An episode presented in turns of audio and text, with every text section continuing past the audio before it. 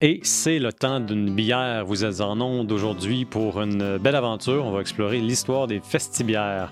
Et d'ailleurs, sur ce sujet, j'ai une grande annonce pour vous. Cet épisode vous est présenté par le Festibière de Gatineau. Faites bien attention et soyez au rendez-vous parce que pour la première fois depuis trois ans, le Festibière d'hiver va finalement se tenir. C'est en 2023. Ça va être du 9 au 11 mars à Gatineau, à Zibi. Et oui, pour ceux qui ont un peu peur d'avoir froid dehors, ça va se passer à l'intérieur. Il va y avoir plus de 150 bières différentes. Il va y avoir de la musique, des événements, de la nourriture et surtout des gens de bonne humeur. Moi-même, je vais être là. Fait qu'allez-y, c'est du 9 au 11 mars et on leur dit bonjour et on leur donne rendez-vous. Et aujourd'hui, je suis là pour parler du Festibière avec nul autre que Mario Der, qui est un peu notre grand biérologue national, une véritable encyclopédie de l'histoire de la culture, de l'anthropologie et même des goûts et des aventures qu'on a quand on brasse et surtout quand on parle avec des gens de bien pour le temps d'une bière. Ah, si on résume, c'est le petit bourreau en chef. ça, ça simple. Oui, oui, oui. J'aurais pu, j'aurais pu y aller beaucoup plus rapidement en disant ça. Oui, voilà. Fait que, euh, humble quand même, euh, somme toute, malgré toutes les sommités. Et puis, Mario, euh, toi, si j'ai bien compris, tu étais vraiment au centre des tout premiers festibières. Autrement dit, le Québec te doit pas mal de festibières et de brou. En fait, on m'a permis, à une certaine époque, de réaliser mes rêves fantasmagoriques euh, de mettre en valeur la bière dans le cadre d'un festival de bière. Ça se passe dans les années 90, en 1994 pour être plus précis, alors qu'on est en train de découvrir les bières de microbrasserie. Mhm. C'est le début vraiment de la connaissance des microbrasseries. C'est l'arrivée de Robert Charlebois dans le monde de la microbrasserie. Et les gens se posent plein de questions par rapport à ces bières-là. Parce que avant la révolution microbrassicole, la bière, c'était tu l'aimes ou tu l'aimes pas. Qu'est-ce que ça goûte? On sent c'est secondaire. C'était secondaire. On cherche d'abord et avant tout une expérience différente. Je suis sportif. C'est ça. Je bois de la O'Keeffe. Mhm. Moi, je suis rocker. Je bois de. Je pense que c'était de la Budweiser dans le temps, les rockers. Il y avait vraiment une bière pour ton style de vie. C'est comme s'il y avait différentes castes de consommateurs. C'était exactement ça, là. Alors, c'était un chasseur, tu buvais de la bat 50. Il y avait vraiment une image associée à la bière, puis la bière avait presque tout le même goût. Uh-huh. On éliminait le plus possible de saveurs dans la bière pour pouvoir la placer au niveau marketing sur des, euh, des groupes visés, des groupes Mhm. cibles. Quand les microbrasseries sont arrivées, ils se sont d'abord distingués par la différence. Alors, les gens qui voulaient plus être dans la gang des images avaient une nouvelle image, c'était l'image des microbrasseries. Et c'est là qu'on est arrivé avec les bières brunes. Alors, les bières foncées. Parce que pour être une microbrasserie, une bière devait être brune. Si tu avais une bière blonde, ça ne marchait pas pantoute, les microbrasseries à l'époque. Peu importe, les microbrasseries arrivent, on se pose des questions. Qu'est-ce que ça goûte, cette affaire-là? Mhm. Alors, en périphérie, il y a des amateurs de bière qui commencent à faire des recherches puis qui commencent à se demander, mais c'est quoi ça? Mhm. On commence à faire des voyages en Europe pour avoir le référentiel de base. Acheter les quelques livres qu'il faut avoir à l'époque. Il y avait Michael Jackson, le grand gourou Mhm. britannique, qui nous inspirait. Et on commence à parler de bière. J'ai eu l'occasion d'écrire un livre à ce moment-là. Et on m'a identifié comme un, un- un spécialiste parce que j'avais écrit un livre. Je ne savais pas tellement plus que les autres. C'est juste que T'écrivais ce que tu pouvais. Exactement. Quand je regarde ma première brique, ma, ma première brique, mon petit feuillet de départ quand- Ouais. quand j'ai commencé à écrire. Mais c'était suffisant pour euh, donner le goût aux gens d'apprendre. Mhm. Et, et un club, l'Ordre de Saint-Arnoux, s'est formé pour pouvoir ben, développer les connaissances, diffuser les peu de connaissances qu'on avait à l'époque pour éduquer les gens. Mhm. Alors, parallèlement à ça, on voulait faire des festivals, des festivals de bière. Mhm. Alors, mais l'image de festival de bière qu'on avait à l'époque, c'était l'Oktoberfest de Munich en, en- en Allemagne. Ben oui, parce qu'il n'y avait pas d'autre référence. Par Alors- défaut, ça serait ça. Et festival de bière équivalait à grande beuverie. OK? Puis si tu vois, si tu vas dans l'histoire pour connaître l'histoire de l'Oktoberfest de Munich, Mhm. c'est une beuverie et ça servait à ça. On fêtait le début de la saison de brassage, Oui, de oui, oui, saison d'automne. Il fallait vider les tonneaux du printemps. Et Écoute, c'était pour une bonne cause. absolument. Alors, ici au Québec, on voulait faire de l'éducation. Mhm. Alors, euh, à un moment donné, les microbrasseries, au début, c'était vraiment une compétition féroce entre elles. Parce qu'il n'y en avait pas beaucoup, puis le marché était très, très petit aussi. Hein? Le marché était petit, mais en fort développement. La, la Mhm. croissance du marché, même à l'époque, était quand même assez impressionnante. Mais les premières microbrasseries avaient toutes des difficultés à avoir du financement, des difficultés à percer le marché, de, Ouais. se rendre jusqu'au consommateur, aller convaincre des pubs, convaincre Mhm. des épiceries de vendre leurs produits. Alors, c'était beaucoup d'efforts individuels parallèles. Et quand une microbrasserie savait que tel dépanneur vendait de la bière de son compétiteur, la microbrasserie se garochait là. Waouh, la porte est déjà ouverte. Mais le gars qui avait ouvert la porte au début, il aimait pas bien ça. Il dit, Mhm. C'est moi que tu fais le travail, puis toi, deuxième brasserie, t'arrives. Mais Mais il se faisait tout ça, là. Oh, Fait que oui. Tout le monde profitait des autres, mais il y avait tout ce, ce sentiment d'injustice, puis ce sentiment de, de, de, de- de- de colère qui pouvait les habiter à l'occasion. Je vois le festibiaire comme étant précisément l'occasion de défaire ça.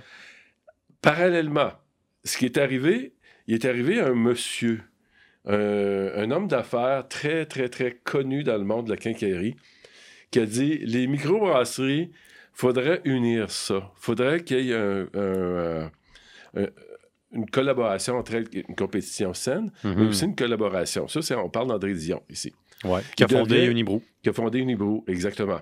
Alors, il voulait, euh, il est devenu président de l'association des microbrasseries. Mhm. Et son premier cheval de bataille pour unir les microbrasseries ensemble, c'était de militer pour une diminution de la taxe spécifique sur la Ouais, bière. ouais, ouais. La taxe spécifique, c'est une taxe que dès que tu as produit de l'alcool, il faut que tu envoies de l'argent au gouvernement. Mhm. Tu n'as pas vendu une bière encore, Ouais. tu as, produit de l'alcool, tu envoies un chèque au gouvernement. C'est la fameuse taxe d'assises ou d'excise, quelque chose comme ça. Au fédéral, OK. spécifique au Québec. Les deux ont leur propre. OK? Alors, il a développé d'abord un, un mémoire pour diminuer la taxe spécifique du Mhm. Québec. Le ghostwriter, là, le- le- le- le- l'écrivain fantôme qui a rédigé les mémoires pour la microbrasserie, il est là en avant de toi aujourd'hui.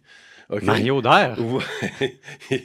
Alors, il a, Surprise! il a été, il a été engagé par l'Association des microbrasseries pour travailler avec eux autres pour, pour euh, euh, rédiger puis présenter ce mémoire-là au gouvernement. Et ça a fonctionné. Alors, les microbrasseries qui étaient toutes en compétition ont eu ce premier projet-là Mhm. de réussir à avoir un- une diminution des taxes. Remarque que cette diminution des taxes-là n'était pas spécifique aux microbrasseries. C'était une diminution des taxes pour les premiers 200 000 hectolitres produits. Alors, même Molson, Labatt, O'Keeffe ont eu cette diminution Ah, des taxes ouais, je savais pas ça. par l'effort des microbrasseries. Alors, le gouvernement, au lieu de dire on fait une taxe spéciale pour les microbrasseries, on dit on va faire une taxe spéciale pour les petites productions. Mhm. Alors, les premiers 200 000 hectolitres, c'est comme ça qu'on est venu à dire que les microbrasseries, c'était 200 000 hectolitres ou moins. 200 000 C'est hectolitres, entre toi et moi, c'est gigantesque. Il ne doit pas avoir beaucoup de microbrasseries au Québec Non. qui se rendent jusque-là. Pas beaucoup. Ben, peut-être que Belle Gueule, là, RJ, peut-être que Brasseur du Nord, Ouais. c'est les grosses microbrasseries. Des Peut-être grosses pointures. Ouais. Aussi, mais Unibrew qui, qui appartient à des intérêts étrangers maintenant. Mhm. Peu importe. Alors, on produit ce mémoire-là, puis les microbrasseries commencent à communiquer entre elles de façon positive. Le gars qui est là, qui a rédigé leur mémoire, il y avait un festival dans la tête. Et Unibrew, André Dion, avait déjà euh, approché la Corporation de développement économique de Chambly pour faire un festival.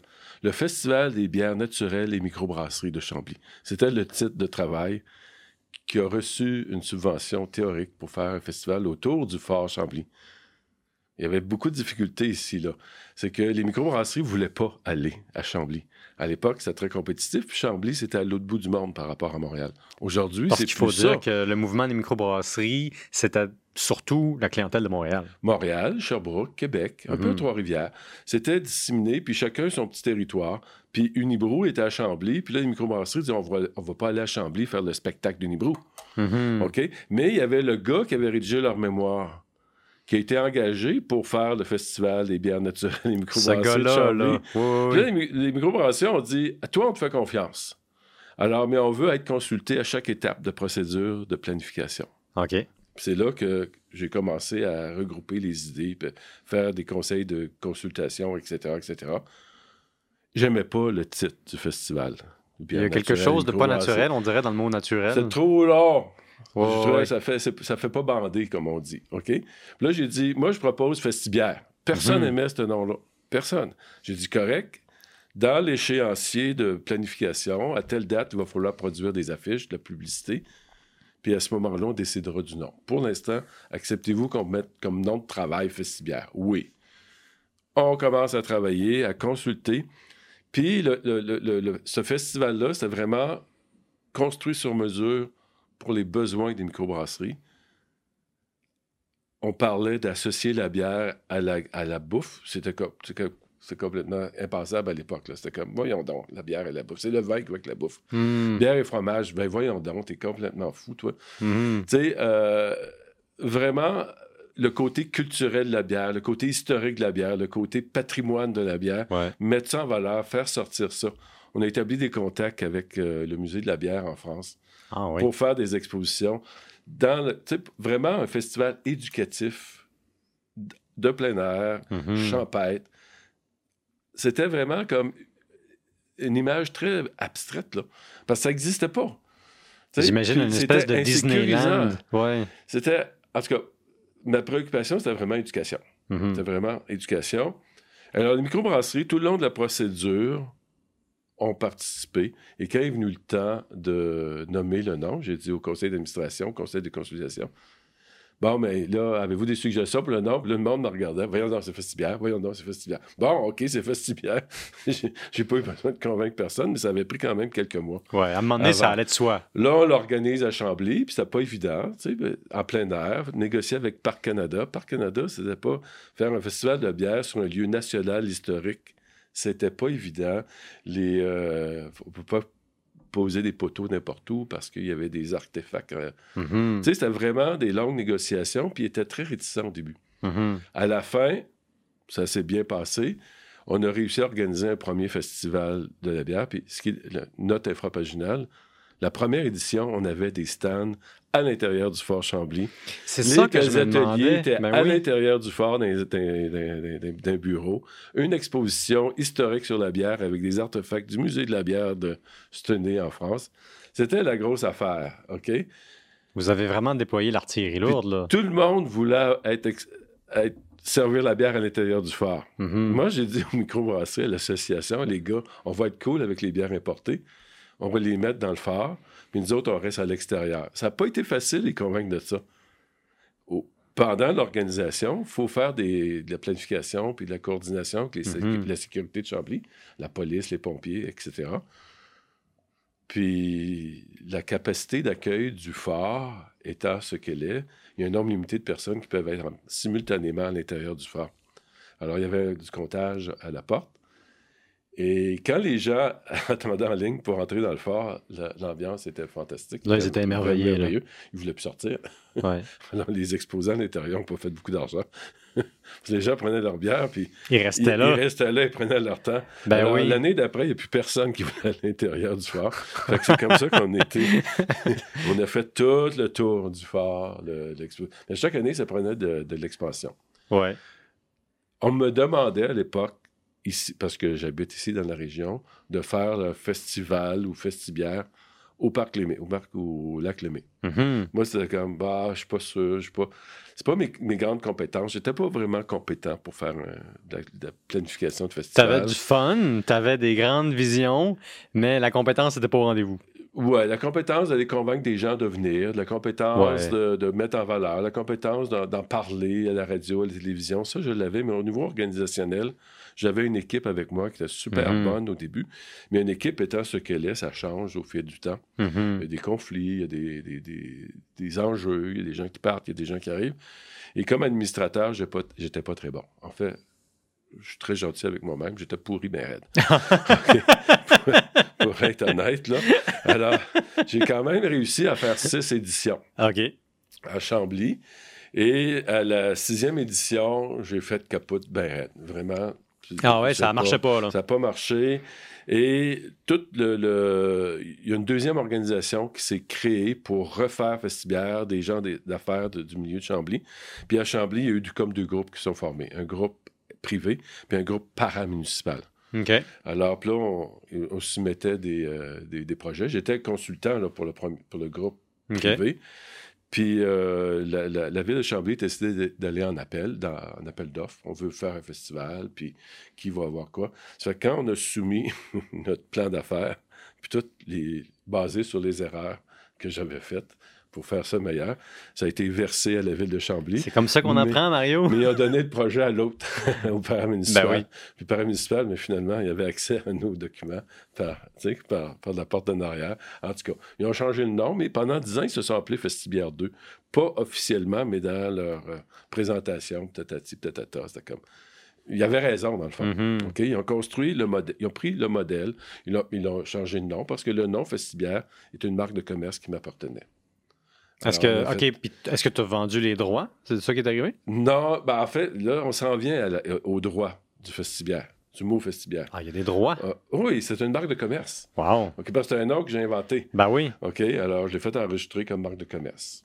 Tu sais, c'est euh, au, au fédéral, là, il y a une place pour ça. Là, puis Tu payes euh, deux ou trois. Ah, OK. Je coûte pensais que c'était. coûte cher. En tout cas, mais c'était ça- pas moi personnellement, c'était une compagnie qui s'appelait Québière. Puis c'est ma compagnie, j'étais le seul actionnaire. OK. OK, alors, alors ce qui est arrivé, c'est que le Festibière est mort. Et le nom, il, il était dans des papiers quelque part. Mhm. Puis Bière et Saveur à Chambly a continué, a pris le relais. OK. C'est- une autre organisation, c'est des gens mieux organisés que, que moi je l'étais, puis qui ont réussi à, finalement, avec le modèle champêtre, puis le, le côté euh, familial. Ça aussi, c'était une dimension qui était impensable de faire un festival de bière familial. Ouais. Dans lequel il y aurait des choses pour tout le monde, pas juste de la bière, c'est-à-dire. puis de l'animation, puis que les enfants soient là. La, la vision que j'avais, c'était faut que les enfants associent bière à on peut avoir du fun sans être sous. Mhm. Puis, euh, dans les premières éditions de Chambly, j'étais très sévère là-dessus. S'il y avait une personne qui était sous, qui Mhm. manifestait, on la sacrait dehors. Ah oui. Oh, oui, elle était accompagnée à la sortie. C'était bon. Tu comprends, il y avait les- la sécurité. Puis, monsieur, vous avez assez bu, on vous. On vous euh, Ouais, c'était somme toute assez gentil, là, mais ça Oui, prenait oui. la modération. Ah oui, oui, dès qu'il y avait une explosion de fête, Mhm. la sécurité était. on s'en va. Ouais, ouais, on intervient. puis tout par Ouais, telle place, à telle zone, tac, tac. Puis là, ils passent- les gens, on les sortait du site, c'est tout. Alors, on a réussi quand même à monter euh, un festival où les gens qui vont savent que ça va être comme ça. Hey, mais ça me fait penser, Mario, faut que je te demande ça avant de l'oublier.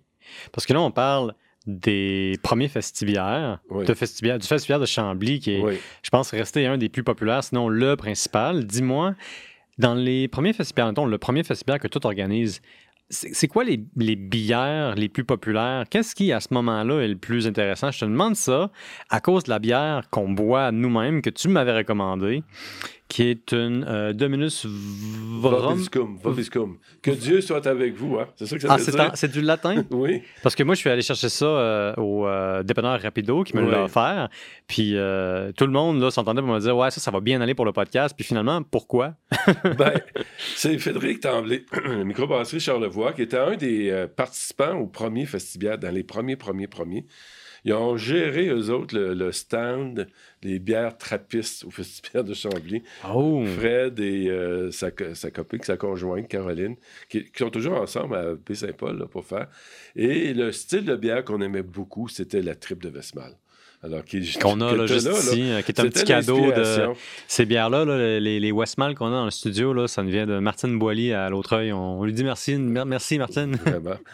Et moi, quand j'étais brasseur maison, j'ai brassé de la tripe. Ah! C'était mon style. Alors, ma recette de base, je l'ai, je l'ai partagée. Mhm. Puis ça a donné des, des- des cousins, des cousines, dont cette bière-là. Il y avait la, la huitième jour, la tripe de Saint-Arnoux que Fred, euh, Frédéric Tremblay à Baie-Saint-Paul a fait. Et celle-là, c'est comme une interprétation dans le, sur le même thème. Là. Fait que tu es en train de me dire que toi, tu as une petite part à jouer dans la bière qu'on consomme aujourd'hui. Une part spirituelle. Part spirituelle. C'est la spiritualité de la bière. C'est la spiritualité des rencontres qu'on avait. C'est vraiment l'effervescence du début de créer quelque chose de nouveau qui marche. Parce que pendant le festibiaire, on, on était bien. C'était une ambiance fantastique, merveilleuse. Ouais. Si le gars savait compter puis administrer, il serait encore là, puis il serait peut-être pas devant toi pour en parler. Sacré Mario. Mais s'il avait Aucun été un bon administrateur, moi, j'aurais pas d'invité aujourd'hui. Oui, ou il serait venu à Chambly. Je ne sais pas. C'est pas bien grave. En tout cas, je pars de Chambly, Ouais. puis dans ma tête, c'est, c'est fini les festivals. C'était mon fonds de pension du fédéral que j'avais investi. Ah, j'avais ouais. perdu, à ce là. point-là. Oui. Alors, mais j'ai aucun regret. Ouais. Aucun regret. Mais t'as quand même fait quelque chose d'unique. Je veux dire, t'as as légué des choses, là, t'as inspiré du monde, t'as surtout créé des, des ambiances très festives. Puis champêtre. Oui. Puis c'est ça, c'est le mot champêtre familial. Mhm. gastronomique. Ça, là, c'était les, les- les- les référentiels de base qui étaient inimaginables dans les années 90 quand on a Mhm. organisé ça. Puis c'était euh, c'était peut-être naïf à l'époque de le penser, mais les microbrasseries m'ont fait confiance. Ils Ouais. ont dit, tu sais, tu nous as fait sauver des taxes pas mal, Ouais. on va prendre une chance à Chambly. Ouais. Puis ça a été un succès fou pour tout le monde, puis c'est resté. Alors... Puis ça a changé la culture brassicole. Ça a contribué, pas à changer, ça a contribué à développer une culture brassicole, puis une profondeur, puis Mhm. Euh, d'aller examiner ce qu'il y a autour, le côté culturel. À chaque année, on avait des thèmes, là. La culture, la bière, la femme et la bière, etc. etc. la femme et la bière? Oui, ben oui, ça c'est important, parce que dans l'histoire de la bière, jusqu'à la révolution industrielle, la femme est super importante. Mhm. C'est la femme Alors- qui brasse surtout. Oui, c'est une boisson maison, là. c'est un aliment. Ouais. C'est même pas une boisson. Comme c'est le- que la femme qui est à la maison prépare les aliments, dont la bière. Puis comment est-ce que vous aviez organisé ce festibiaire-là qui avait ça comme thématique? Est-ce que vous aviez beaucoup d'exposantes, beaucoup d'historiennes, des historiens? Des, conférences, oui. Ah, il y avait oui. toujours une série de conférences au vestibiaire. Il y en avait, il y en avait sur toutes les, tout ce qu'on pouvait faire périphérique à la bière. Et Femmes et la bière, c'est une exposition. Mhm. On l'a refait ici à, Gatineau, d'ailleurs. Ben, une nouvelle exposition, La femme et la bière, comment c'est important. Mhm. Et euh, ben, c'est ça. Alors, Festibière meurt Mhm. à Chambly, remplacé par Bière et Saveur, et ça devient un souvenir. Jusqu'à temps que deux personnes m'approchent ici, à Gatineau, pour me dire Veux-tu m'aider à organiser un festival de bière à Gatineau? Consultant numéro 2. Alors, deux personnes qui ne se connaissent pas, deux personnes indépendantes, Ah. deux entrepreneurs. Puis moi, je dis aux deux de façon parallèle Oui, je vais être votre consultant, mais demandez-moi pas une scène, puis demandez-moi pas d'être dans l'organisation. OK. Je veux rien savoir. J'ai- oui. J'ai donné à Chambly, mais je vais être très heureux de vous aider les deux. Mhm. Fait que, à un moment donné, j'ai fait se rencontrer ces deux personnes-là. J'ai dit, gars, vous êtes deux hommes d'affaires, vous êtes deux personnes en mesure de faire ça, vous avez les compétences pour le faire. Je vous ai donné la parole aux deux. Alors, s'il y en a un qui décide de le faire, ben, je vais l'aider. Puis si, il me semble que vos deux pouvez être ensemble puis le faire. Les deux ont Mhm. décidé de s'associer pour le faire. Moi, je devenais consultant, comme je l'avais promis. Mais les deux, ça n'a pas marché. OK? Il y en a un qui s'est retiré. Pour devenir consultant en organisation de festivals de bière. fait qu'il voulait devenir comme un peu ce que je faisais comme consultant. Mais lui, il voulait être partie prenante. Alors, puis l'autre personne, c'était Nicolas Cazelet, qui avait, euh, qui est très connu ici dans la région, puis qui me dit, Mario, tu, tu vas- moi, je vais le continuer. L'autre, il a abandonné le projet. Mhm. Mais on savait pas c'était quoi les plans de l'autre, d'être consultant. Il y avait un peu d'ambiguïté dans, dans- dans la situation. Sa situation n'était pas claire, puis il est allé voir la ville de Gatineau pour négocier, genre, euh, retarder donc d'un an l'organisation d'un festival. Mhm. Puis il y a peut-être d'autres groupes qui sont intéressés à organiser un festival de bière ici. Mhm. Alors, puis il y avait d'autres groupes qui ont été approchés par cette personne-là pour présenter un devis, mais l'année d'après. Alors, puis là, Nicolas, il dit, ben là, on veut le faire tout de suite, nous autres, le festival. Mhm. Mario, toi, tu vas être capable de convaincre la ville de Gatineau de le faire tout de suite. OK?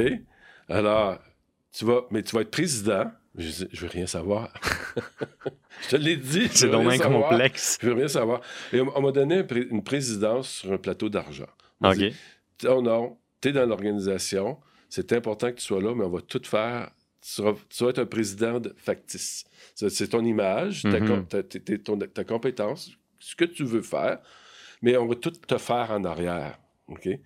Puis la personne qui faisait vraiment ma job pour le vrai, c'était Manuela, qui est le Chelsea Pub, qui est euh, biscotti aujourd'hui. Ah oui. OK, c'est- Ça va bien son affaire à elle? Oui, c'est super. Ah oui. Elle était dans, dans le conseil, puis moi, j'étais juste vraiment une image Mhm. pour convaincre la ville, d'abord, de la possibilité de faire ce festival-là dans six mois. Comme pour rassurer les décideurs municipaux? Oui, exactement. Dire, on fait confiance. Tu, l'as fait à Chambly, Mhm. on te fait confiance. Puis moi, j'avais une confiance aveugle à Nicolas et Manuela. Ouais. C'est des hommes d'affaires, femmes d'affaires. Mhm. Une confiance vraiment. Vous me dites que je suis juste une image, je vais être juste une image. Je, pas, tu sais, je vous fais confiance. Puis ils sont allés chercher Orchestra. Je connaissais pas tout Orchestra. C'est Ouais. Orchestra aujourd'hui qui a, Ouais, qui a ouais. Festibière, au fil de, de l'évolution des choses. Mhm. L'autre personne avait presque réussi à convaincre la ville de mettre un, un moratoire. Mhm. Il avait convaincu d'autres organismes pour militer en forme de moratoire, y compris BDT. Qui, Ah, si on fait oui. un festival de bière à Gatineau sans BDT, à l'époque, c'était comme impensable. Alors, il y a eu de la bisbille. Il y a eu vraiment de la bisbille parce que d'un bord, on tirait pour pas que ça existe tout de suite pour aller en appel d'offres l'année d'après, Mhm. OK, avec les risques que ça comportait pour Nicolas. Si on va en appel d'offres, qui, qui dit que ça va être nous autres, là, ça va Mhm. ça va se tirailler d'un bord et de l'autre. Finalement, euh, le comité qu'on a formé, dans lequel j'étais le, Le faux président. le, faux- le Le vrai faux président. On a convaincu la ville. On peut le faire tout de suite. À partir de ce moment-là, au le groupe, ben, il y a eu quelques petites frustrations puis quelques petites. euh, ça s'est pas réglé comme Bon, bonjour les gars, on vous aide. Là, Mhm. C'est comme, bye bye. Non, non, il y a eu beaucoup de bisbilles après ça. Ben oui. Mais ça, ça s'est effacé, puis on a été capable d'organiser le premier festibiaire de Gatineau au lac Lemay, là où les gens voulaient que ça se, fa- ça se fasse au début, un festival d'été. Ça, c'était en quelle année? Ça ressemblait à quoi comme ambiance? C'était fantastique. C'était vraiment là, au bord du lac. Là. C'était euh, champêtre. Dans la fraîcheur d'un lac, à côté de l'hôtel Hilton. Pas Et- trop loin du Hilton ou à côté de la quincaillerie aussi. euh, Ouais, ouais, ben oui. Il y a un Rona. Oui, il y a un Rona. un- Dans l'ombre d'André dans, d'André Dion. Peut-être l'héritage d'André Dion. En tout cas, alors, on a réussi à faire un mini. C'est vraiment copié sur le festivière euh, de Chambly. là. C'était Mhm. vraiment la, la même image, le même. Mais rendu euh, en 2000, euh, ça fait 7 ans, 10 ans. Ça fait 10 ans de ça. Mhm. Alors, 23 en 2013, 2012, dans ce coin-là, en 2012. C'était plus quelque chose d'extraordinaire, puis de quelque chose de fantastique, un, un festival champêtre de bière. Ouais. C'était le modèle, il existe. Puis, T'as plus le côté extraordinaire de la nouveauté, c'est moins l'émerveillement. puis les commanditaires étaient plus au rendez-vous. Moi, à Festibière de Chambly, avoir des commanditaires, c'était tough en tabarouette. là. Ouais, ouais, ouais. OK, j'ai quitté, puis j'avais des commanditaires factices aussi. Genre, donne-moi 5 piastres, je mets ton nom, là. Mhm. Tu sais, genre, pour donner la crédibilité. C'était pas, Ouais. pas vraiment pour l'argent, c'était pour avoir la crédibilité. C'était Ouais. pas... C'était pas facile. C'était pas facile au début. Mais c'est toujours comme ça, une nouvelle business, là. hein. Ouais. Puis là, il y a quelqu'un qui te copie. il prend toutes tes erreurs. Il corrige. Puis là, il en fait un autre semblable à une autre ville. Puis Eh là, oui. il en fait. Puis là, là, c'est copié à gauche puis à droite. Puis il y a plein de festivals champêtres à cette heure sur la bière. Mais dans le temps, c'était... Pensez-y même pas. Mais écoute, ça veut dire que la, la, la, la culture autour de ça a véritablement changé. Oui. Euh, mais là, je me demande, on est rendu à peu près à combien de festibières, d'après toi, au Québec? Ben, c'est des festivals de bière, parce que le nom Festibière, c'est une marque de commerce C'est vrai. qu'on a transféré. Mais là, ici. tu vas pas me poursuivre pour l'utiliser. Mais non, on peut l'utiliser en France, puis à- dans la, francophonie. Il y a Ouais. plein. Le mot Festibière, c'est plus un Il néologisme. appartient maintenant à la une langue marque de courante. commerce, exactement. Ouais. Puis même moi, quand j'ai fini Festibière, j'ai dit, bon, je me souvenais pas que j'avais la marque de commerce, puis j'avais dit aux gens de Québec qui ont fait un Festibière, ben oui, c'est correct. Tu prendras Festibière, C'est je te poursuivrai pas. commun. Ouais, oui, quasiment ça. Mais ça, ça me fait penser à la Pils. Comme euh, quand euh, une compagnie euh, allemande appelait sa bière de la Pils au début du 20e siècle, et puis euh, ça faisait pas l'affaire de la brasserie qui, à l'époque, euh, faisait la Pils originale, ou en tout cas s'en réclamait. Ça a été porté en appel à- au tribunal de Londres. Le tribunal de Londres a jugé en faveur de la brasserie qui avait copié le nom en disant que la bière était tellement populaire que la ville de Pils, ou en tout cas sa brasserie principale, n'avait plus le droit de dire que c'était sa propriété intellectuelle parce que c'était devenu maintenant un style de bière. C'est plus nu. Ah, ça, c'est un autre. c'est un Oh, autre je viens d'ouvrir une grosse tangente. Oui, parce que là, si tu remontes avant la révolution industrielle, On a perdu le contrôle, là. Les bières d'une ville portaient le nom de la ville. Ouais, tout le temps. Il n'y avait pas de marque de commerce. Mhm. OK? Alors, comme le, le- le savoir brassicole se transmettait de façon orale avec les ingrédients locaux, les bières d'une ville avaient pas mal toutes le même profil de saveur. Ouais, parce que c'était le grain d'à côté, l'eau d'à côté, puis Exactement. peut-être les aromates du coin. Exactement ça. Ouais. Alors, les bières de, de- de Berlin, c'était les bières de Berlin. Les bières de Paris, c'était les bières de Paris. Les bières de Bruxelles, c'était les bières de Bruxelles. Ouais. Fait qu'il n'y avait pas une marque de commerce. Quand la révolution industrielle est arrivée, ça est arrivé en Angleterre, OK? Ah oui. Puis les premières applications brassage de la révolution industrielle, naturellement, c'est en Angleterre. Puis après ça, c'est en Europe. Puis après ça, c'est en Amérique, Mhm. OK? Puis en Amérique, c'est vraiment les Allemands qui ont porté ça, là. Mais ouais. ça, c'est une autre histoire. Toujours. C'est un autre podcast. OK? Euh, En République tchèque, ils ont créé, avec les, les techniques britanniques, une bière blonde. Mhm. Ça correspondait avec l'arrivée du verre transparent qui coûte pas cher. Mhm. Alors, toutes les bières étaient brunes. Toutes les bières, en général, étaient brunes. Puis là, oh, cette bière-là, blonde, scintillante, c'est quoi cette bière-là? Ouais. Il y a une révolution qui se transforme. Mais elle s'appelle Pilsner. Parce que les brasseries de Pilsen, OK, en République tchèque, ben, ils s'appellent Pilsen. C'est le nom de la ville. Ah c'est oui. le nom de la ville en allemand. C'est pas en tchèque. Parce qu'à l'époque, c'est les Allemands qui sont les vrai, ça. dominateurs. Mais oui, c'est eux qui, qui dirigent les choses. Eux Mais qui. en voilà. République tchèque, là, c'est pas une Pilsner, la bière. C'est une- Pilsen, quelque chose une- comme ça? Une. Je, le prononce pas comme elle. C'est Svetlé. Svetlé. Il y, en a, tu sais, Ouais. il y a des accents bizarres. là. Alors, les Allemands ont copié ce style-là. Ils ont, ils ont dit, on va l'appeler Pilsner. Mais ils l'ont copié avec leurs ingrédients, les autres. Ouais. Avec les, les- les innovations de la révolution industrielle, qui n'étaient pas vraiment le même style de bière Mhm. que Pilsen. Plus sucré à Pilsen, très amer, mais les Allemands l'ont fait plus sec. Ouais. Plus euh, goût de Ouais, mat, ouais. franc. Pas... C'est devenu un style en Allemagne. Puis là, il y a des, milliers de brasseries en Allemagne qui ont appelé ça Pilsner. En hommage à Pilsen. Fait qu'ils ont- eux autres, ils ont adopté un style Pilsner. Puis Pilsner Urquell, éventuellement, ont fait enregistrer le mot de leur ville comme une marque de commerce. Mhm. Mais c'est arrivé après le style.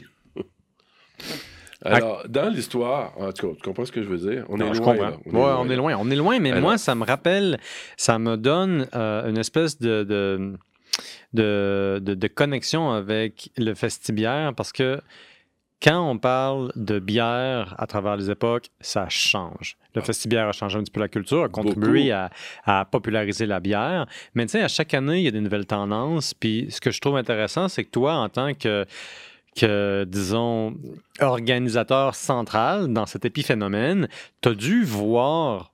euh, ben, D'abord, tu as dû en voir des vertes et des pommures, côté bière, côté préparation, mais aussi, tu as dû voir beaucoup de tendances, puis tu as dû voir ça évoluer. Fait que, moi, puisqu'on est au Québec, puis qu'on est des enfants de la révolution brassicole, il faut que je te demande quand est-ce que la IPA, la fameuse IPA, là, s'insère résolument dans les festibières, puis quand est-ce que ça commence à générer euh, beaucoup de, disons, d'intérêt? Mais ça, c'est des modes, hein? Ben oui. Ça commence avec. euh, C'est une autre, une autre émission, là. Là, là, ça fait trois podcasts que tu nous lances. C'est même pas moi qui fais ça, là. C'est l'évolution des styles. Au début de la révolution microbrassicole, en Amérique du Nord, on s'inspire des styles euh, européens. Mhm. Trois grandes influences. Britannique, puis ça comprend l'Irlande, là. Britannique, Belge, Allemagne. Regarde, sur une carte, là, ils sont tous en ligne. hein. Ouais. Fait que les, tro- les trois grandes influences brassicoles sont là. Puis les brasseurs nord-américains s'enlignent vers l'influence qui coûte le moins cher à brasser. Mhm. Britannique. Puis de toute façon, dans l'histoire, ça va avec eux autres. Les systèmes de brassage britanniques coûtent moins cher que le système de brassage allemand ou que le système de brassage belge. Mais les Américains font des bières belges avec les systèmes britanniques. Ils font des bières allemandes avec les systèmes britanniques. Mhm. Qu'est-ce qu'ils font? Ils inventent des styles. Mhm. Parallèlement à ça, il y a les mots marketing, des mots qui vont faire vendre. IPA, India Pale Ale. C'est l'exotisme qui vend?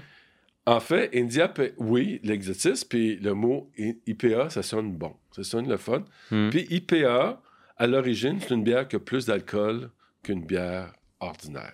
Ouais. Fallait que ça survive le voyage, là, hypothétiquement. En tout cas, ça, c'est la grande légende autour de la Il y IPA. a tout il y, a- beaucoup de vrai là-dedans. Là. Ouais. Puis c'est de la bière destinée à l'exportation. Plus houblonnée, plus forte en alcool. Mais plus forte en alcool, bien, 5% Ouais. ben oui. Ça, c'est ça. Ben, en, en- en Amérique, là, 5% plus fort dans l'alcool, t'as pas de crédibilité. Fait qu'au lieu, t'as- t'as fait plus forte à 6, 7, 8% d'alcool. Hmm. Là, t'as fait encore plus forte en t'inspirant des moines. Tu vas l'appeler double IPA, triple Mhm. IPA, quadruple IPA, mais en des, des, multipli- des facteurs multipli- multiplicatifs. Le mot IPA fait vendre. Fait que toutes les bières deviennent des IPA. Mais à partir de quand le mot IPA fait vendre au Québec? Ah, c'est les années 2000. Là. 2000. C'est- À partir de 2000, c'est comme une petite vague. Puis là, c'est rendu une grosse affaire. Puis... Puis à un moment donné, c'est rendu un tourbillon, puis t'as pas le choix d'en faire. Oui, c'est l'influence américaine. Ouais. Je trouve ça fascinant, les Américains. Comme je viens d'expliquer, ils ont inventé plein de styles inspirés de l'Europe, avec des- au départ des équipements britanniques, qui Mhm. ne faisaient pas exactement les mêmes bières, Ben oui. puis. Tu sais, comme ils exagèrent dans l'alimentation partout. Ah oui. Tu sais, tu vas commander une assiette, n'importe quelle assiette aux États-Unis. Si c'est bon, c'est parce qu'il y en a beaucoup. C'est Ouais. pas qu'est-ce que ça goûte, c'est comme ton plat, il est plein de même. Ils font des montagnes avec peu. C'est Mais tu sais, ça même me affaire pour la bière. Ouais. Alors, ils en ont mis des ingrédients, puis ils ont fait du n'importe quoi au début, puis à un moment donné, ils ont commencé. Ils ont commencé à découvrir qu'il y avait un véritable potentiel côté affiner côté ça. houblon, c'est oui. ça. Ça s'est amélioré. Puis il y a la, la chaîne des, des- des- des amateurs de bière qui. Tu sais, au départ, une, une boréale russe, là, qui est Mhm. une bière bien ordinaire aujourd'hui, mais dans le temps, c'était waouh! C'était nouveau, là. Fait qu'on était, on était bon, nous autres, là. On goûtait Mhm. ça. On, hey, on était fort, on Ah faisait ouais. une bière plus forte que C'était les l'époque autres. où il y avait plus de nationalistes québécois aussi. euh, Oui, mais ce que je veux dire, c'est que à un moment donné, c'est rendu notre bière normale, puis Mm. quelqu'un qui va faire plus forte, il faut qu'il mette plus d'eau blanc, il fait plus d'alcool. mhm. Ça fait un cercle qui s'amplifie. C'est comme une spirale de, de, de saveurs, puis on est rendu avec des saveurs extraordinaires. Ouais. Au début, c'est les gens, les consommateurs borderline qui veulent du nouveauté, qui veulent du plus, qui veulent du plus, puis à un moment donné, le plus devient ordinaire. Ben oui. Puis le plus, il faut en mettre plus. Puis là, on est rendu avec des styles, ça, on ne s'y retrouve plus, là, Mhm. avec ce qui se passe. Alors, le IPA, c'est une... euh, C'est comme une colonne vertébrale, c'est comme un thème. C'est un monde en soi. C'est un kaléidoscope plus rien à d'opportunités. voir avec le IPA d'origine, Ouais. qui était britannique euh, à l'époque euh, de, de, de- de- de l'Empire C'est- ça qui est le plus fascinant. Écoute, corrige-moi, je t'en prie si je me trompe. Euh, quand la IPA devient populaire au Royaume-Uni, c'est-à-dire vraiment en Angleterre à l'époque, euh, cette IPA-là, non seulement elle n'a rien à voir avec la IPA moderne, mais elle est bien plus proche d'une porteur. Elle est plus sombre et son houblon vient moins tanner la figure. Il y a beaucoup plus de houblon par rapport à la norme de l'époque, mais c'est pas un houblon dont tu vas particulièrement goûter l'amertume. Euh, c'est une bière qui est plus foncée, puis c'est une bière qui est plus basse en alcool que les IPA qu'on connaît, mais surtout, c'est pas une bière super amère. Fait ipso facto, nécessairement, c'est plus près d'un porteur. Parce que c'est la bière par défaut. Oui, mais porter traditionnel. Les C'est porteurs de, de l'époque pré-industrielle. Ouais. Qu'il faut vraiment mettre une frontière avec la révolution Oui, ben, c'est ce que industrielle. je veux dire, la porteur du temps. Oui. Puis, euh, alors, alors c'est ça. Alors, euh, euh, et oublie pas que c'était une bière destinée à l'exportation. Mhm. En Angleterre, ils ne buvaient pas. c'était une bière qui, était, qui s'en allait en Amérique du Nord puis qui s'en allait dans les Indes. Ouais. Alors, c'est pas une bière locale. C'est juste des gens locaux. Oh, on va goûter à ça. Oh, c'est pas pire. Mais en Angleterre, c'est très, très traditionnel comme consommation. Hmm. C'est très, on boit dans les pubs, Ouais. on boit pas à la maison. Tu sais, c'est- très. euh, C'est tellement traditionnel qu'on a résisté pendant très longtemps à l'usage du houblon dans la bière, d'où le fait que le mot ale soit encore très utilisé en Angleterre. Ça prouve que ça a été un des pays qui a le plus résisté à l'adoption du houblon de façon commerciale. C'était Le dernier bastion. C'était l'herbe du diable pour les Anglais. Ils Ah mettaient oui. du romarin, ils mettaient d'autres épices. Tout Ils mettaient sauf pas- du houblon. Le houblon, ça venait de l'Europe, ça venait des Allemands, Christy. Les Ben, Allemands, les que- Anglais. Tu sais, ça se fait pas. Les, ben, les Flamands aussi, qui avaient été pendant longtemps des ennemis commerciaux à cause de leur énorme flotte. Au 16e siècle, la flotte de la Hollande était plus puissante que la flotte de l'Angleterre.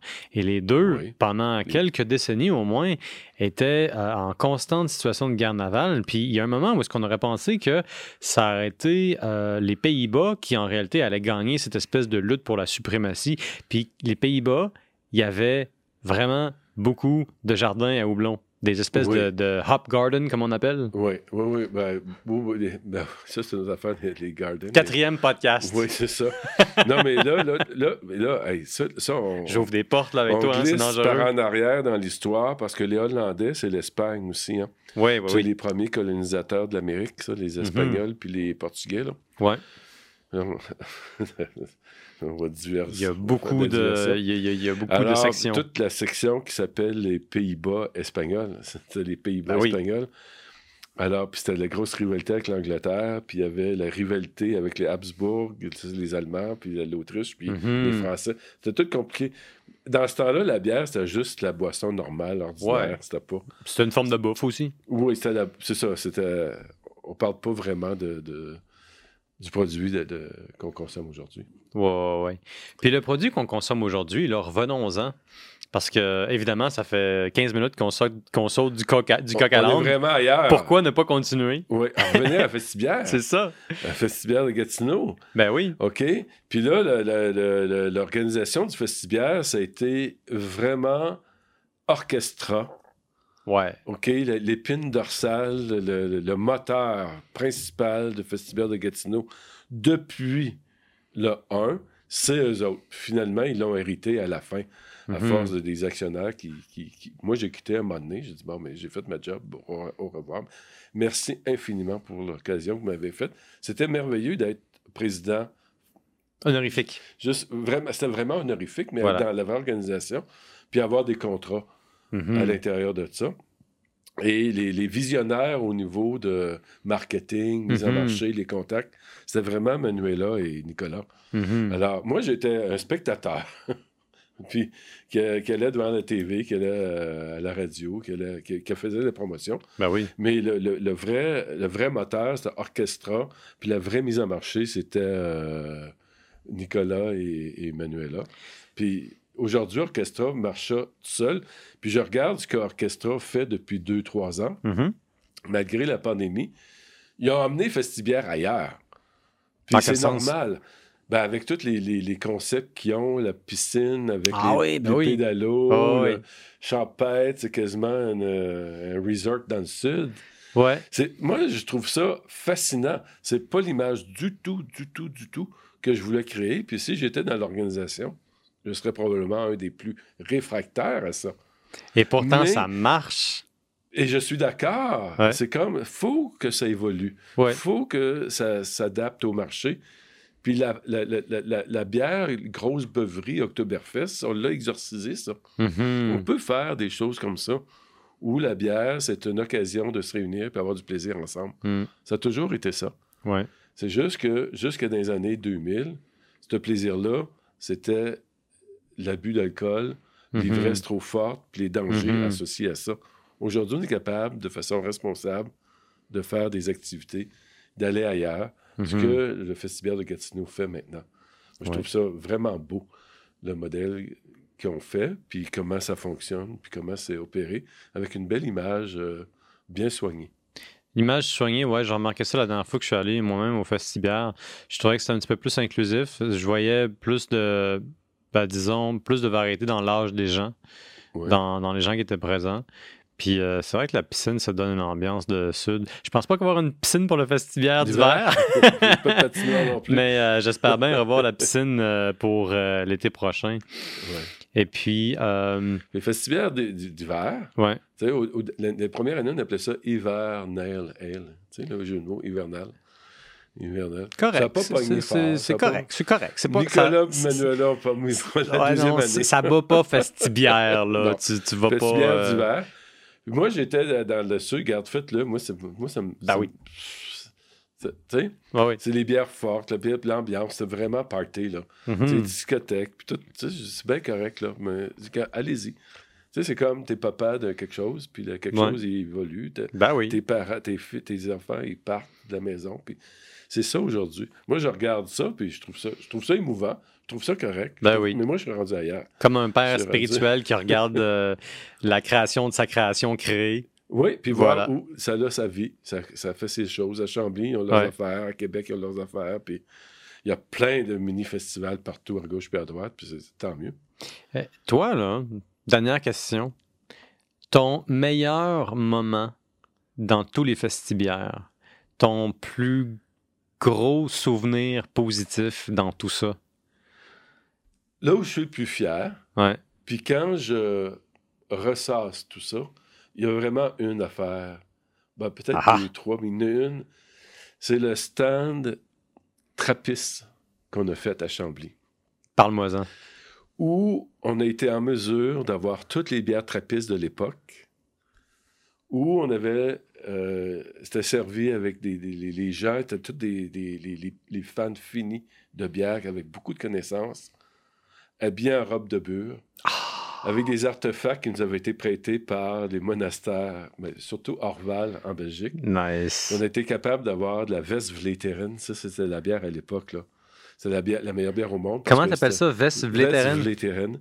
C'est une des rares bières trappistes brassées par des moines selon l'horaire liturgique. Ça, c'est un autre podcast. Selon l'horaire liturgique, ça, c'est important. on est rendu à combien de podcasts, le Mario? Ouais. Six?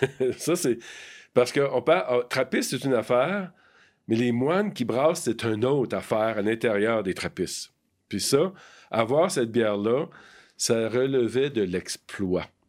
Alors, j'avais rendu service à Orval, qui était le porte-parole des bières trappistes à l'époque en Belgique et une en Hollande, Mhm. et M.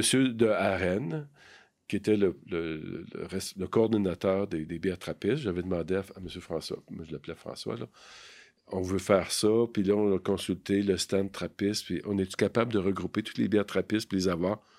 On ne pouvait pas avoir de la Vestmal à l'époque, on ne pouvait pas avoir de la Rochefort au Québec à l'époque, et surtout pas de la Veste vétérane.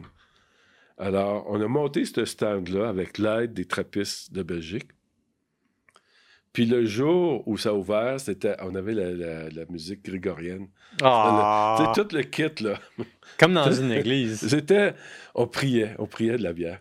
Wow. C'était une ambiance vraiment extraordinaire. C'est vraiment, c'est Caroline et Fred qui s'occupaient de ce stand-là, là. Caroline- la microbrasserie Charlevoix. OK. Puis je me souviens, elle vient me voir le premier jour, là. On vient d'ouvrir. Il y avait des, lignes, des, des- des lignes là, pour la veste vétérane. là. Ouais. Des- on la vendait comme 10 piastres, l'échantillon. Puis elle vient me voir, elle dit Mario, on a un problème. Je dis quoi? Ben, ben tout le monde veut de la veste vétérane. On va en manquer. Je lui dis Ben, mets-la à 15 piastres. elle dit Mario, t'as pas compris. Tu peux la vendre 30 piastres. On va en manquer. On va en manquer. J'ai dit, OK, on a, on a réussi à faire quelque chose. Là, j'ai dit, OK, on va, la, on va la garder à 15$, piastres. on ne le mettra pas à 30$, piastres, que ça va être de l'abus. Est-ce qu'il Mais- était trop tard pour en commander d'autres? Ah, c'est impossible, c'est mois impossible. avec la SAQ. Ah, j'ai un autre beau fest. Ah, j'ai, un autre. Tu as trouvé un, un- un moment numéro 2, là? Head boy. On va finir le, moment numéro 1. Oui. En tout cas, fait que j'ai dit, on va limiter. On a 15 caisses. Ouais. On en sert trois soirs, trois demain, puis trois sais, comme. Fait que les gens avaient Voilà. intérêt à venir tôt. On dit quand ça finit, dis aux gens revenez demain. C'est ça qu'on a fait. Ça, Ben oui. Pour être fair pour tout le monde.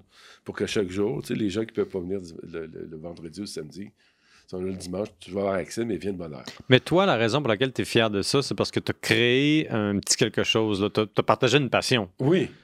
C'est ça qui est arrivé. C'est c'est passionnant. C'est un autre podcast. On l'a déjà. On a déjà dit que c'est un autre podcast. Mon autre, fait- mon autre souvenir, Moment numéro 2. ça, c'est l'espionnage contre espionnage. Ah, j'adore ça, mon espionnage. Budweiser, Oh boy. c'est la marque américaine gigantesque. Elle est grande. Le mot vient d'une ville en République tchèque, Budweiser. Budweiser. OK, tu le sais J'ai des déjà. frissons, là. Puis Budweiser, c'était le nom de la ville. Ouais. Puis Budweiser, c'était, quand ils ont fait ça aux États-Unis, c'était une petite bière ordinaire, faite par des Allemands, en hommage à Budweiser, mais c'était pas la même bière pantoute. Ouais, c'est pas de l'espionnage, c'est un hommage. C'est un hommage, Ça mais finit par AGE. éventuellement, le marché étant ce qu'il est, Ouais. ça grossit des deux bars, surtout des États-Unis. Tout le monde pense que c'est la recette originale, ça n'a rien à voir avec la recette originale. Peut pas. Mais au niveau des marques de commerce, il y a des conflits internationaux extraordinaires. Mhm. il, y a, il y a une géopolitique de la bière, là, d'un point de vue légal. Il y a des fun. combats qui se passent en coulisses. Et je, je me suis plongé tête première dans ce combat-là. je suis allé voir Budweiser. Oh boy. Je suis allé en République tchèque voir. J'ai dit, je vais acheter 5 tonneaux de ta bière Budweiser. Tu vas me dire quel nom je vais mettre sur le pont d'achat. Tu vas me dire, tu sais, ça va passer toute la- la- l'administration. On va faire ça légalement, va- comme il le faut. Oui, avec le nom que tu me donnes, Puis ça va être vendu sous ce nom-là, mais je te jure que tout le monde va savoir que c'est de la Budweiser. J'ai dit, je vais partir de la rumeur. J'ai été honnête avec eux autres. Je voulais la Budweiser. Tu veux dire de la Budweiser de Budweiser de Oui. la République tchèque, Oui. qui est maintenant la Qui Tchéquie. s'appelle. Euh, Ouais, en tout cas. Ouais, Elle a un peu nom, importe. mais à l'époque, elle n'était pas exportée au Canada sous aucun nom. Fait que c'était bizarre pour toi d'importer Ouais. des barils, là. Je voulais 5 barils de la Budweiser originale. Mais pourquoi? pour le fun. Juste pour le plaisir C'est de ça, faire ben oui. ça. Oui. Puis c'était notre stand, les, les 10 meilleures bières au monde. OK. Fait que j'avais fait un sondage chez mes collègues français, belges, puis là, quelle bière, puis j'avais pas dit quelle est la meilleure bière au monde. Quelle bière que t'aimes le mieux boire? Ah, c'est pas la même chose, C'est hein? pas la même chose, mais moi, je me dis, si tout le monde nomme, Ouais. les bières qu'ils nomment, c'est ça les meilleures bières pour moi. C'est Ouais. bien beau dire que la Rodenbach, Ouais, c'est la meilleure bière au monde, t'en bois-tu? Ouais. Non, j'en bois pas. Bon, la meilleure bière au monde, mais t'en bois pas. Ouais. C'est comme si on me demande quel genre- IPA je bois. Je bois de la Castor Yakima, là. Ouais. Point final. C'est le genre de conversation qu'on a, nous autres, les biérologues ensemble. On s'estime pour des niaiseries et des affaires de même. Voilà. Moi, quand... Des vraies conversations bien dire sérieuses. que la meilleure bière au monde, t'en bois-tu, toi? c'est comme... Là que ça commence. Moi, c'est le plaisir de boire. Ouais. OK? Puis Budweiser était là-dedans. Budweiser. Ah, c'est ça le vrai nom, Ok. Budvar. Oui. Alors, alors, mais les gens à Budweiser, ils- ils non, Mario, tu, tu ris de nous autres, on ne fera pas ça. Voyons donc. C'est correct, c'est pas grave. Moi, l'affaire est morte, là. Elle est morte. Tu veux dire, il refusait de te Ben oui, donner. il n'a pas embarqué dans ma game pantoute. Il refusait, là. Ben oui. Non, on ne vend pas des beau 5 sourire, barils, là. t'es- Non. T'es t'es gentil, T'es Mario. drôle, mais non, ça marche pas. On t'aime bien, là, mais oublie-nous. Oublie ça. C'est correct. On va Ah. le faire notre stand, puis ça ne changera rien à notre- à notre vie. Ben oui. Mais l'idée était là dans l'air quand même. Puis à un moment donné, puis faire de l'importation de bière d'Europe pour un festival au Canada, ben, au Québec, c'est minimum trois mois entre le moment où tu Ouais. commandes puis le moment où tu le reçois ta bière, que ce soit des douaniers, que ça, Mhm. par, ça passe par la Société des Il alcools du Québec. faut que ça reste dans son entrepôt pour une certaine période de temps, non? Ah non, non, ça, ça, ça, Ça, peut être une ça? journée. C'est juste pas le- grave. La taxe de la bon. SAQ, là. OK? Le, la bon. régie des alcools, le, la SAQ. Ça, c'est ce détail technique. OK. OK?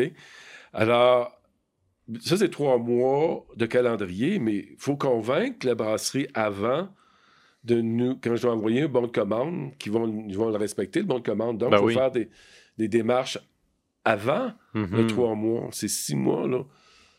On va aller voir, puis j'organise un festival, peut-être, tu sais, on va vous commander tant de bières, c'est quoi le minimum, c'est quoi le Mhm. maximum, puis...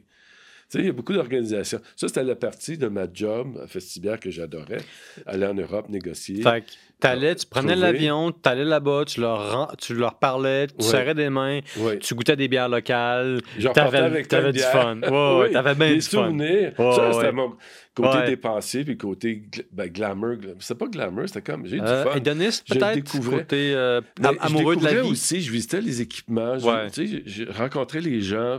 C'était un enrichissement extraordinaire. En tout cas, Mhm. Budweiser, merci Mario, t'es bien gentil.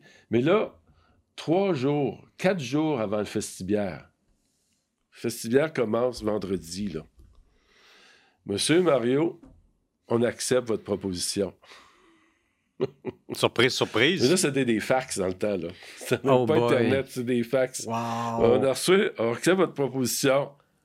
Je dis, ben, tabarnache. Ben, tu sais, j'ai dit, il est trop tard, c'est prendre trois mois le délai. Puis, euh, je- que j'ai dit aussi, on n'aura pas le temps, ta, ta, ta, ta, ta, ta, le- Là, ils me répondent, on va vous les envoyer par avion. Je dis, mais c'est mon, pas mon budget. On vous paye. Hein? On vous les envoie par avion gratis. Ah, ouais. Attends, t'es en quelle année? Rappelle-moi en quelle année ça se passe? Ça, c'était en 2000, je pense. En Ok. 99 ou 2000. Ok, ok. Je dis, mais c'est impossible. J'appelle la SAQ. J'appelle la SAQ. Je dis, C'est possible de se c'est faire livrer de la. mon trois mois. Qu'est-ce que je fais? tu sais, là, j'avais une personne à SAQ. on avait une bonne relation. Ouais, c'est bon ça, ça m'en a vu. Alors, je sais pas si je peux nommer son nom, mais elle, elle, dans mon cœur, cette femme-là, là, je dis, qu'est-ce que je fais? Ben, c'est ça. Elle dit Garde, dis-leur qu'il mal à telle place, ça va arriver à Mirabel, telle heure. Puis dès que ça arrive, qu'il t'appelle, puis qu'il m'appelle, puis on va régler ton problème, Mario. Ah, ça, c'est du service à la clientèle. En trois jours, c'était réglé. Wow. OK? Ça n'avait pas coûté une scène. On avait nos cinq barils de Budweiser. OK? Puis là, c'était. C'est trois jours, c'est deux semaines. C'est parce qu'il a fallu, il a fallu que Mais je ce que tu peux me dire, c'est ça s'est passé rapidement, puis c'était pas attendu. C'était pas trois jours, c'était deux semaines. je Dans le fond, c'est le soutien technique que tu as eu, puis aussi le côté vraiment surréaliste de te faire envoyer des barils par avion. C'est tellement, c'est comme vraiment Gratis. moderne. C'est comme Ils ont Wow! payé pour les frais de transport. tout. Hey, ça, ça doit leur, leur avoir coûté une beurrée. Ah, c'est une beurrée, c'est une beurrée. Peu importe, on, on Ben peut oui. plus refuser. Puis Mme Hiergeau, bon, je l'ai dit. Dit, on- merci, j'imagine, de la part de Mario. Vraiment, là, ça s'est réglé. C'est arrivé au stand. Puis, je sais pas le nom, checké. Il nous a donné un nom. Il faudrait que je vérifie dans mes, mes programmes souvenirs de Festibiac quel nom qu'on avait donné. Sais-tu c'est qui les premiers qui attendaient au stand pour boire cette bière-là? Tous les représentants de Budweiser au Québec. T'es pas De la sérieux. batte, c'était la batte dans le temps. Ils étaient à toutes là. là. Oh, on peut- on enfin peut goûter à cette bière-là. C'était vraiment un plaisir. Hey, ça, c'est drôle. Je m'attendais pas Ouais. tout à ça. Oui. Fait on s'est pas fait poursuivre. Ils se sont pas fait poursuivre. Tout le monde était content dans, le- Ben dans- dans le oui. fond. Là. C'est comme. un Parce que c'était une demeure euh, festive, c'était oui. un festibiaire. C'était un clin d'œil à l'histoire, à leur, à leur contribution au niveau historique, puis à toutes les légendes urbaines qu'il y avait autour de ça aussi. Ben oui. Comme c'était la recette originelle, ça n'a rien à voir. Ouais. Budweiser américaine puis eux autres, c'est deux affaires complètement. Ouais, ils ont au évolué niveau- différemment. Au niveau marque de commerce, là, qui Ouais. a copié l'autre? C'est les Tchèques qui ont copié les Américains. C'est pas les T'es pas sérieux? Ben oui. Au Comment niveau des ça? marques de commerce, c'était enregistré marque de commerce aux États-Unis Ouais. bien longtemps là, avant, les, les- avant les Tchèques. Est-ce que ça veut dire que c'est pas la même recette? C'est pas la même recette pantoute. Ça n'a jamais été la même recette. Ça Ouais. jamais. C'est juste le nom. Ouais. Parce qu'aux États-Unis, les ingrédients étaient différents. Ben oui. euh, Le maïs, maïs en mort pour mettre une bi- une bière douce, une bière Ouais. qui n'est pas trop forte en alcool, qui n'est pas trop houblonnée. Ben, Alors qu'en République tchèque, elle est plus sucrée, Ouais. puis elle est plus houblonnée. C'est... ouais, ouais. Parce que le Budweiser, c'est la petite sœur de la Pilsner Urquell. C'est C'est le même brasseur, là. c'est la même recette qui a été adoucie Hmm. pour euh, la, la ville de, de, de Budvar. Ouais. En- Puis ça, encore une fois, c'est une époque où est-ce que malgré les euh, apports technologiques de l'industrialisation, la bière se base encore sur les ingrédients locaux, Ouais. puis sur l'eau Ouais. locale, puis sur les houblons qui poussent à proximité. Puis là, ben, c'est ça. Là, c'est le... Ça, c'est le huitième podcast qu'on va faire ensemble. Voilà. Écoute, Mario, un gros merci d'avoir été avec moi. Euh, je te rappelle, je nous rappelle, je vous rappelle, vous qui nous écoutez, qu'on est en 2023, on est en février, on se gèle la température corporelle quand on s'en va dehors parce qu'il fait moins 20 en ce moment. Mais bonne nouvelle, vous allez avoir du 9 au 11 mars le Festibière de Gatineau. Et ça va se passer à Zibi, puis ça va être le fun. 150 bières, beaucoup de brasseurs, beaucoup de brassage, de belles conversations. Et la famille peut être là et vous allez être au chaud confortablement dans l'allée de Zibi intérieur. Allez-y, j'y serai. On va peut-être devenir des amis. Si vous aimez le podcast, n'oubliez pas de vous abonner. Ça va nous aider à grandir et à nous faire plein d'amis puis à brasser des belles conversations comme avec Mario Der. Encore une fois, merci à- au dépanneur Rapido pour la bière dont je ne peux visiblement toujours pas prononcer le nom. Je vais y aller avec beaucoup de renfort d'effort. La Dominus Vom... Non, j'ai raté. J'ai essayé. mais- Dominus Vobiscum. c'est ça. Merci, Mario. J'ai euh, j'ai- pêché par ambition, je pense. Dans tous les cas, euh, merci de nous avoir écoutés. Abonnez-vous. Je vous dis à la prochaine. Mario, un grand merci. Santé. Cheers.